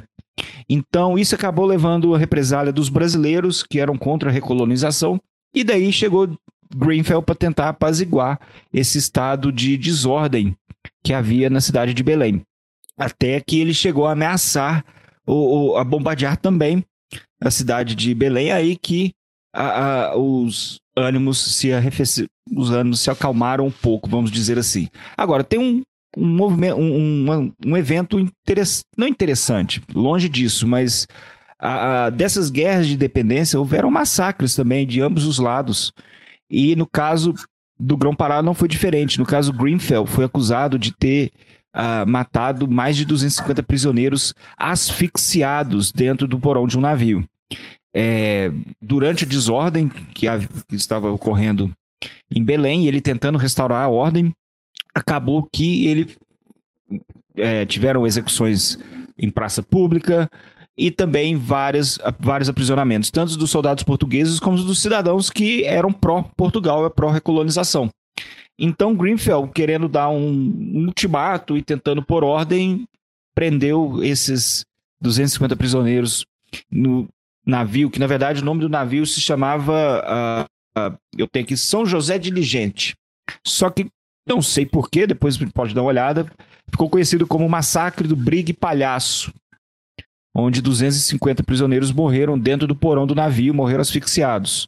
Então, a partir daí que a, a Belém também passou a aderir a, a, ao movimento de independência, mas a, a livre espontânea pressão. E isso mostra também que, aos poucos, Dom Pedro I foi tentando dobrar todas essas províncias e a aderirem à causa de independência. Então, o Grão-Pará foi a última que a última província a aderir a esse projeto, esse movimento de independência do Brasil dentro dessas guerras de independência. Agora, o Cadeira vai falar sobre alguns perfis aí também, vai falar do Labatu. Nós temos também uma campanha que nós devemos citar aqui, que no caso é, é a campanha da Guerra da Cisplatina. E por que, que eu, eu nós começamos primeiro com a Bahia e vamos citar a, a campanha da Cisplatina depois? Porque a campanha da Cisplatina, ela de fato ocorreu de 1825 até 1828 e, e o Brasil perdeu, né, a bandas orientais do Uruguai, enfim. Só que o processo, a, a briga na região vem de muito tempo, desde 1800, 1680. Por quê? Pela proximidade com o Rio da Prata e as minas de Potosí. Então, quem dominasse aquela região a, a, teria certa vantagem na exploração dessas minas. Então, em 1800, de vários tratados, tratados de Ildefonso e outros tratados que ocorreram aí entre os séculos 17 e 18, 1811 a, a, ocorreu a primeira campanha onde Portugal enviou tropas para ajudar os espanhóis que estavam sitiados em Montevidéu, isso em 1811. E para tentar expulsar um tal de José Artigas. Esse aí era brabo também, muito bravo. Uh, uh, empreendeu guerrilha durante anos na região. Então, 1811, conseguiram o Brasil, o, o, no caso Portugal, conseguiu expulsar José Artigas junto dos espanhóis e depois em 1815 outra situação. Pois bem, os Bourbons foram restaurados na Espanha, voltaram ao poder em 1815. Então, Dom João VI ficou com a pulga atrás da orelha, com medo de que um bloco forte espanhol na região se criasse e ele acabasse saindo perdendo nessa, brin nessa brincadeira toda. Então ele acabou criando a divisão de voluntários reais e que enviou para a região da Cisplatina, que hoje é o Uruguai, e era comandado por Carlos Frederico Lecor. Então tomou Maldonado e depois ocupou, ocupou Montevideo em 1817. Porém, José Artigas continuava tocando terror na região, empreendendo é, guerra de guerrilha, essas a, a, as pequenas guerras que Clausewitz falava, então, até que José Artigas resolveu invadir as missões brasileiras, invadiu o Rio Grande do Sul, onde foi derrotado na Batalha de Taquarembó, em 1820. Então, essa desordem toda uh, uh, que havia na região ali no sul, na região da Cisplatina, acabou que a população, que não era grande, em torno de 60 mil pessoas, resolveram: olha, pode anexar, pode, vamos, vamos fazer parte aí da, da, do Reino Unido, do Portugal, Brasil e Algarves. Porém, na verdade, não era isso. Eles apenas queriam certa ordem ao caos entre os caudilhos da época que ocorriam na região. Então o Brasil acabou proclamando a, a província da Cisplatina em 1821, fazendo parte do Brasil.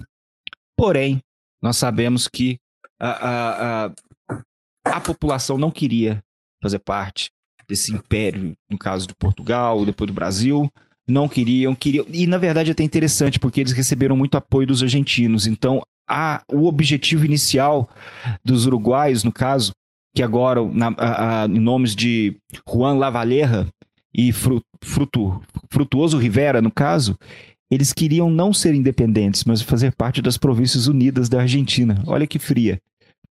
Então, porque estava recebendo dinheiro. Que fria é ótimo, que cara. Que é Olha é que fria. Olha pois bem, fria. Uh, uh, o resultado foi desastroso. Essa campanha de três anos da campanha da Cisplatina, então, o Brasil enviou tropas e foi a primeira campanha brasileira, de fato, campanha internacional brasileira, essa campanha da Cisplatina. O Brasil mandou tropas uh, para a região, porém, o movimento separatista estava muito forte. Então, era Juan Lavalleja, Frutuoso Rivera e os 33 a, libertadores, que eram chamados aliados, os políticos da região. Então houveram batalhas, e como eu citei agora há pouco, o, o, a Marinha Imperial comandou os mares, o, o mar na região, porém houveram derrotas, principalmente no mar. Então, quer, fa quer falar? Eu? Eu ah, eu achei que você ia falar, desculpa. Não, não. Tô, tô te ouvindo. Não, eu achei que você queria fazer uma pergunta, não, desculpa. Pode continuar? Pode continuar, pessoal? Pode, pode. ah, vai não, não, porque ficou mudo aqui, desculpem. Pois bem, em relação à campanha da Cisplatina, é, algumas ações ocorreram, batalhas, e o Brasil, na maioria delas, acabou a, a, a, perdendo, tanto no mar, como a, batalha de Juncar, se eu não me engano, agora me fugiu o nome, Juncal, onde o Brasil perdeu uma divisão inteira no mar. Porém, a batalha final foi a batalha de Rincão das Galinhas e depois a batalha de Ituzaingó, com mais uma derrota brasileira. Essa batalha, essa campanha da Cisplatina mostrou que, olha, o Brasil tem, existiam outros problemas e que essa campanha estava drenando muito os cofres brasileiros. E por isso foi chegado a um acordo já em 1828 entre o, os, ambos, os três lados, vamos dizer assim, para cessarem as hostilidades. Por que, que nós precisamos citar a campanha da Cisplatina? Porque ela surgiu, o, o interesse brasileiro, o interesse de Portugal primeiro surgiu em 1811, e a província já estava se rebelando quando os brasileiros tentavam anexar ela antes de 1820, já em 1817. Então já havia um movimento de, um movimento de rebelião na província de Cisplatina, nas bandas orientais do Uruguai. e que apenas se acirraram depois com as guerras da independência e depois o Brasil tomou um couro lá no sul também. E depois resolveram, não, vamos mexer com outros problemas, não aqui. Uma coisa que, acho que, acho, acho que a gente precisa comentar também, Paulo, com relação à, à Confederação do Equador, que eu acho que é talvez seja a última né, das, grandes, das grandes revoltas contra a independência brasileira, que na verdade não é um movimento de recolonização, é o inverso, né? A política, a política de Pedro I é uma política que está se mostrando que vai buscar uma reaproximação com Portugal, com Dom João VI, onde Dom João VI oferece um retorno a, ao Reino Unido de Portugal com grande autonomia para o Brasil. E aí você tem um, um, a Confederação do Equador, essa revolução republicana acontecendo, ali em 1824, em julho de 1824, e aí ela pega Pernambuco novamente, né, que já fez a Revolução Pernambucana de 17. Leão do pega, Norte. Pois é, pega Pernambuco, pega uma parte do Ceará, pega Paraíba, vai de julho até novembro, aonde eles onde, onde a tentativa ali é não haver a recolonização e sim manter a independência pelo menos da região né, contra, contra aquela política que, que, que parecia que aconteceria dessa reaproximação de Pedro primeiro com, com, com seu pai, que acabou não acontecendo no fim das contas, mas é, é de se é de se colocar que é, é talvez seja a última Importante das também. das últimas grandes revoluções da, das últimas guerras da independência do Brasil, que não tenha muito a ver com a independência em si, né? Mas é uma, é uma tentativa de não haver essa reaproximação do Brasil com Portugal que, que Dom Pedro balançava a sua bandeirinha ali para Dom João VI. Né? Era como se fosse uma manutenção da independência do Brasil. Sim, né? exatamente. Mandar um abraço para o Júlio Silva aqui. Obrigado, Júlio. Muito obrigado vale, pela vale, tua. Valeu, Júlio. Vale-se um episódio. Com certeza. Eu já fiz umas Guerra três Guaranítica. pautas sobre a Guerra Guaranítica e guardei. é, porque bate naquela, a gente entra em outro assunto, às vezes fazendo os episódios aqui e fala, "Ah, deixa pra lá, não vai ornar agora a Guerra Guaranítica, não sei. E, e eu conheço a região lá. Então é interessante, acho que vale a pena fazer uma pauta assim, agora com o pedido é, incentivado pelo Júlio, aí a gente tira essa pauta da gaveta. Vamos fazer sim. Já põe, já põe na pauta para setembro para outubro. Boa, boa. Vai sair, vai sair, Júlio. Excelente. Ô, ô, meu querido cadeirante, Oi. você tem mais, você tem mais dois amiguinhos para falar aí, não tem? Tenho e é, as histórias deles se entrelaçam, na verdade. Então dá para falar sobre os dois é, de uma vez só, que é o nosso querido aí é, Labatou, né? É, então, assim, o nosso amigo francês, um chama de Pierre Labatou, outro chama de Pe- Pedro Labatou, né? É, nascido em Cannes em 1776, né? É, participou também das guerras napoleônicas, né? É, depois foi para a Colômbia, onde lutou ao lado de Simão Bolívar pela independência da América Espanhola, né? Esse cara do rolê aleatório, né? É, não, o cara tá lá contra Napoleão, de repente tá aqui com Simão Bolívar. Pior que ele é só o cara que foi comprar pão e caiu na Alemanha defendendo Berlim. Né? Saiu de Curitiba É. para comprar pão e tava em Berlim defendendo, Foi né? comprar pão, foi parar lá no, no fronte oriental. É, ele veio para o Brasil em 1819, né? E foi contratado é, pelo, pelo príncipe regente, né? Em 22, né? É, e é, as tropas para reforçar as tropas que lutavam pela independência lá na Bahia já, conforme o Paulo já falou. É, quando houve esse, esse reforço, né? é, saiu do Rio de Janeiro em 14 de julho, é, seis canhões 5 mil espingardas, 2 mil lanças, 500 pistolas, 500 sabres, 260 soldados, 38 oficiais, dentre eles o general Pierre Labatou. Tá? Ele assumiu o comando das tropas e passou a se dedicar à organização dos batalhões, que eram improvisados praticamente. Né? É, então, assim, uma das primeiras medidas que ele teve foi enviar, é, quando chegou na região, uma carta para o Inácio Madeira, né?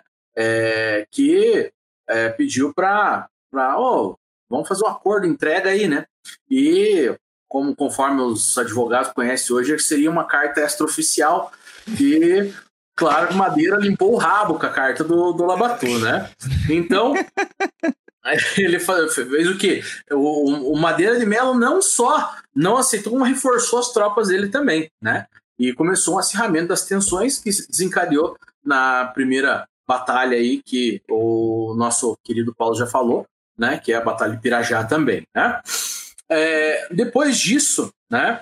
É, tinha a questão do, do, do, das vitórias e tudo mais, mas o dentro, né, voltando para dentro do, do, comandados por general, ele não, primeiro, ele não se reportava ao governo provisório da Bahia, que a Bahia, tá, é, por ser independente, ela tinha um, já um, uma formação é, interna, mas é, ele se reportava Rio de Janeiro, né, e isso incomodava é, os, no, no caso aí, o pessoal ali, né, é, dos oficiais, né? Então criou uma indisposição, né?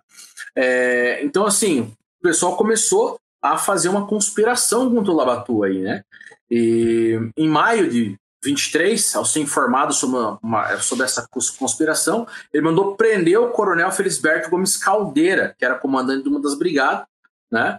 É, e essa prisão re resultou numa sublevação dos oficiais brasileiros, ou seja, em, gro em grosso modo, um motim, né? E eles passaram a não cumprir mais ordens dele, né? E decidiram depor. É, então, assim, o Labato foi preso em 20 de maio.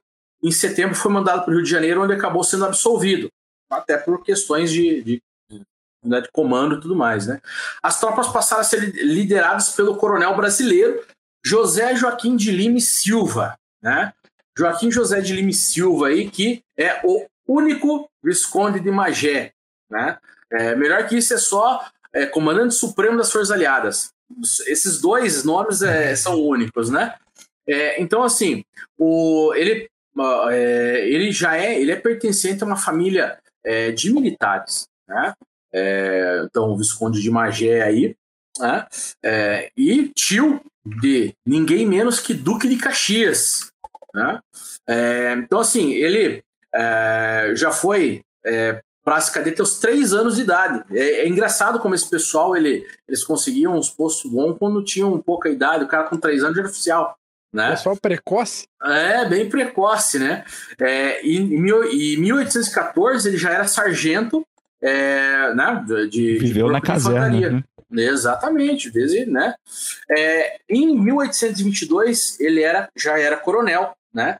e foi mandado para o Teatro de Guerra da Independência, é, lá na Bahia, sobre né, é, o comando né, do Labatu.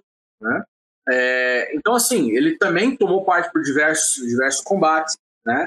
É, combate de Conceição, né, 3 de maio. É, quando o Labatu foi deposto, né, ele recebeu, então, por aclamação dos seus companheiros, a investidura de chefe do Exército Pacificador. Né? Ah, então, ao seu comando aí, ele sitiou a Bahia bloqueada por mar, né, pela esquadra do Lord Cochrane, e é, expulsaram os, os portugueses no dia 2 de julho de 1823, que inclusive é, é comemorado até hoje na Bahia e tudo mais, né? É, então, assim, no ano seguinte ele foi promovido a general, né? Depois foi é, nomeado comandante das armas da corte, é, foi deputado no Piauí em 1834, 1843, foi marechal de campo em 1837, conselheiro do Estado em 41, tenente-general em 42, conselheiro de guerra em 45, tenente-general em 46, teve ainda, a 2 de dezembro de 54, título de Visconde de Magé com honras e grandezas. É, o Visconde de Magé faleceu no Rio de Janeiro em 24 de agosto de, 50, de 1855. Era tido como um dos mais instruídos generais do Exército Brasileiro e seus conhecimentos técnicos demonstrados no parlamento lhe valeram ser chamado ao Conselho de Estado. É, o seu serviço à causa da independência nacional subrelevam a quaisquer outros. É, então, né, é, nosso querido Joaquim, é, José Joaquim de Lima e Silva é uma, se não for aí, um dos maiores nomes brasileiros é, do Exército e da política envolvidos com a independência. Né? Então, aí que a história do Labatu e do Visconde de Magé se, é, se entrelaçam. Mas né? Lembremos que Labatu está no Rio de Janeiro, preso, né? Então, é, tá lá no, no na, na, cadeia, né? Corró. É... então, o que aconteceu foi o seguinte: é... ele viu da prisão né, a tomada de Salvador em 2 de julho, né? E depois de deixar a prisão, ele permaneceu no Brasil e ainda atuou no combate a revoltas na época da regência, né? É, entre, a, no caso, a renúncia de Dom Pedro e a ascensão de Dom Pedro II. Né?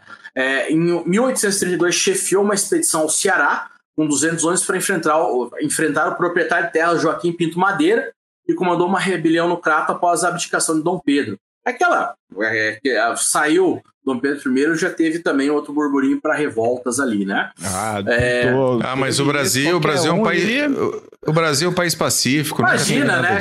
É, né? O pessoal pacífico nunca quis conspirar com ninguém fazer nada, né?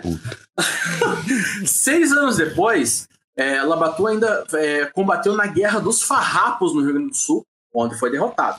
Tá? Depois de deixar o serviço militar, ele trocou o Rio de Janeiro por Salvador né, voltou às suas conquistas, onde morreu em 1849. É, a rua que abrigava sua casa no bairro dos Barris foi batizada com seu nome.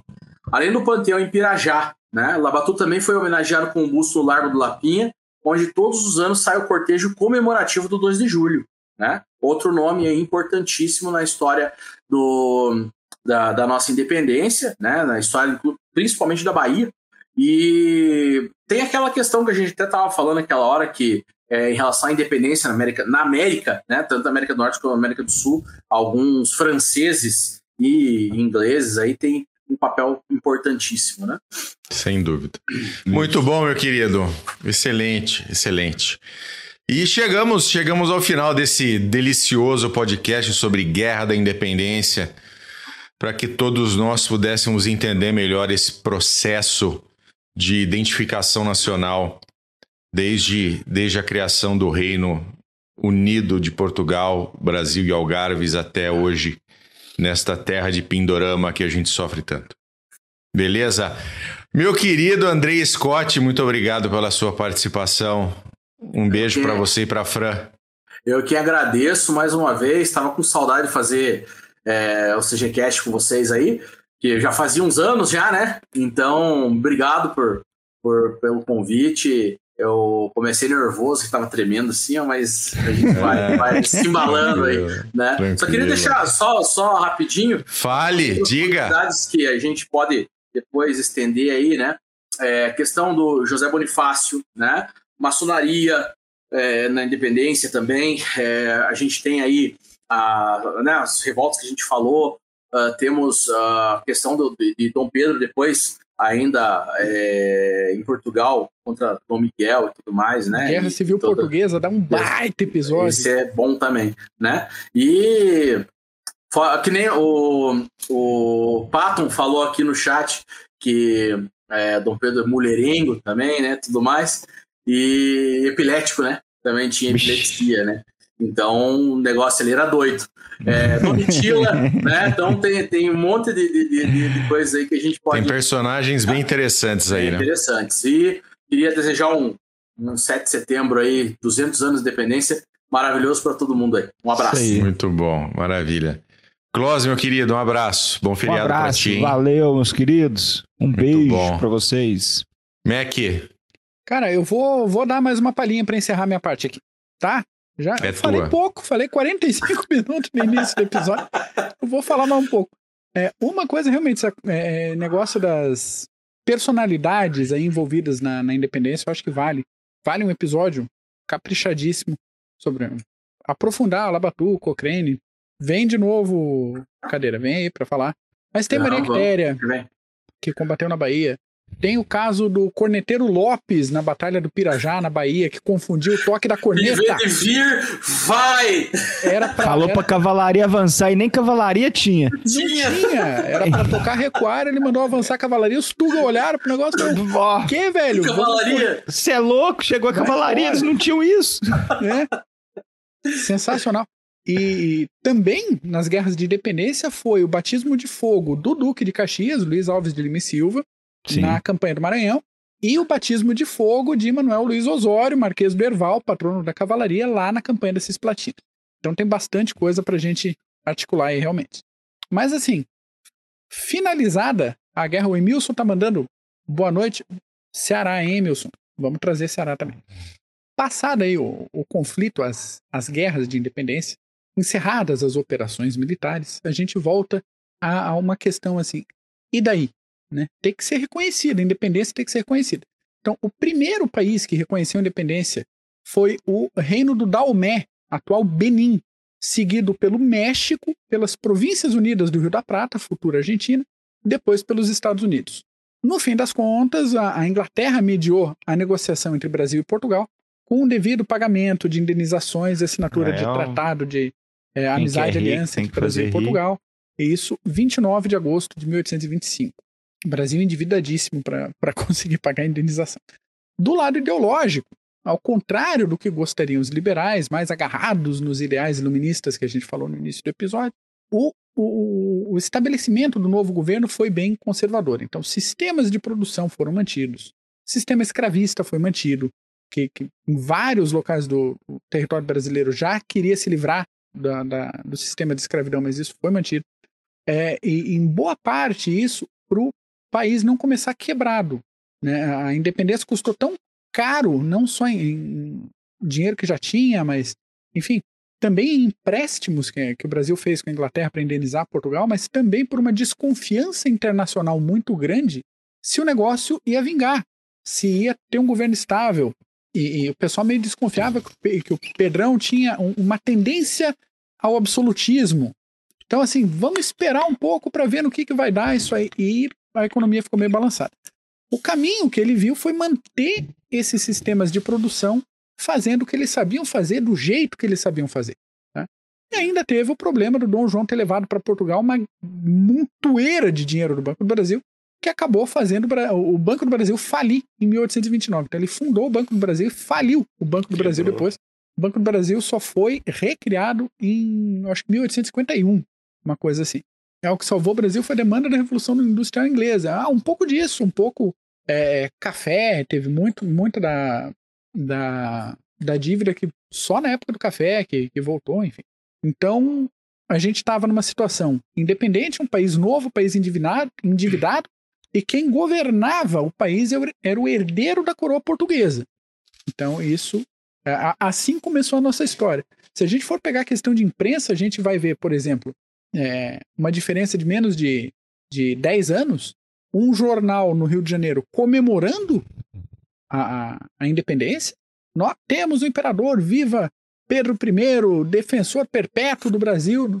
E pou, pouquíssimo tempo depois, com a, a ida do Pedro para Portugal para resolver a questão da guerra civil, o mesmo jornal. Finalmente a gente se livrou dessa desgraça desse português que estava aqui incomodando. Isso aqui vai pro inferno. Não incomoda. E a gente assim, cara, pega o editorial aqui dos anos atrás, vocês se decidam para ver como a situação estava realmente muito instável, né? Mesmo pós-independência. Na verdade, o Brasil estabilizou, estabilizou mesmo só em 1845, mas isso é, é assunto para outro episódio. É, a então, gente não, não falou, desculpe te interromper, mas é inclusive é. a primeira constituição do, do, do, do país que é, não foi aceita, né? Porque Dom Pedro é, tá, ele, ele criou muito, é, como é que eu posso dizer? É, me ajuda, Mac. É, empecilhos? É, empecilhos, né? É, e acabou não, não, não sendo, sendo aprovado, tem que fazer uma nova. Isso também traz uma insegurança em relação ao reconhecimento aí por outros países também. Sem dúvida, sem dúvida. Não tinha as PEC. Exato.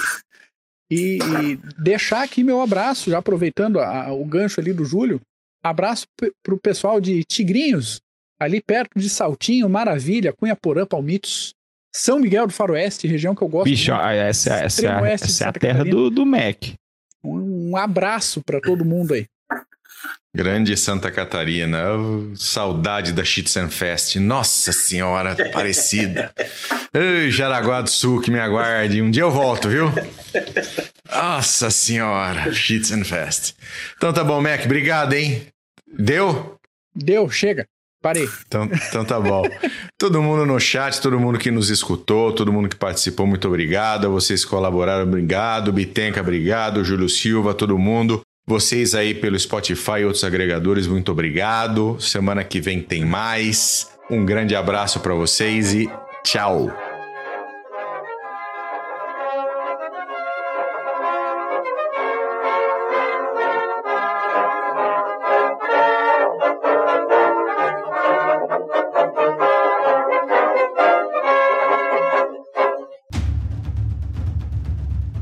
O processo de internacionalização das empresas vem colocando cada decisão institucional à prova. E para ter destaque nesse cenário cada vez mais dinâmico, é necessário que o profissional compreenda questões políticas, geopolíticas, estratégicas, diplomáticas, jurídicas, sociais e éticas.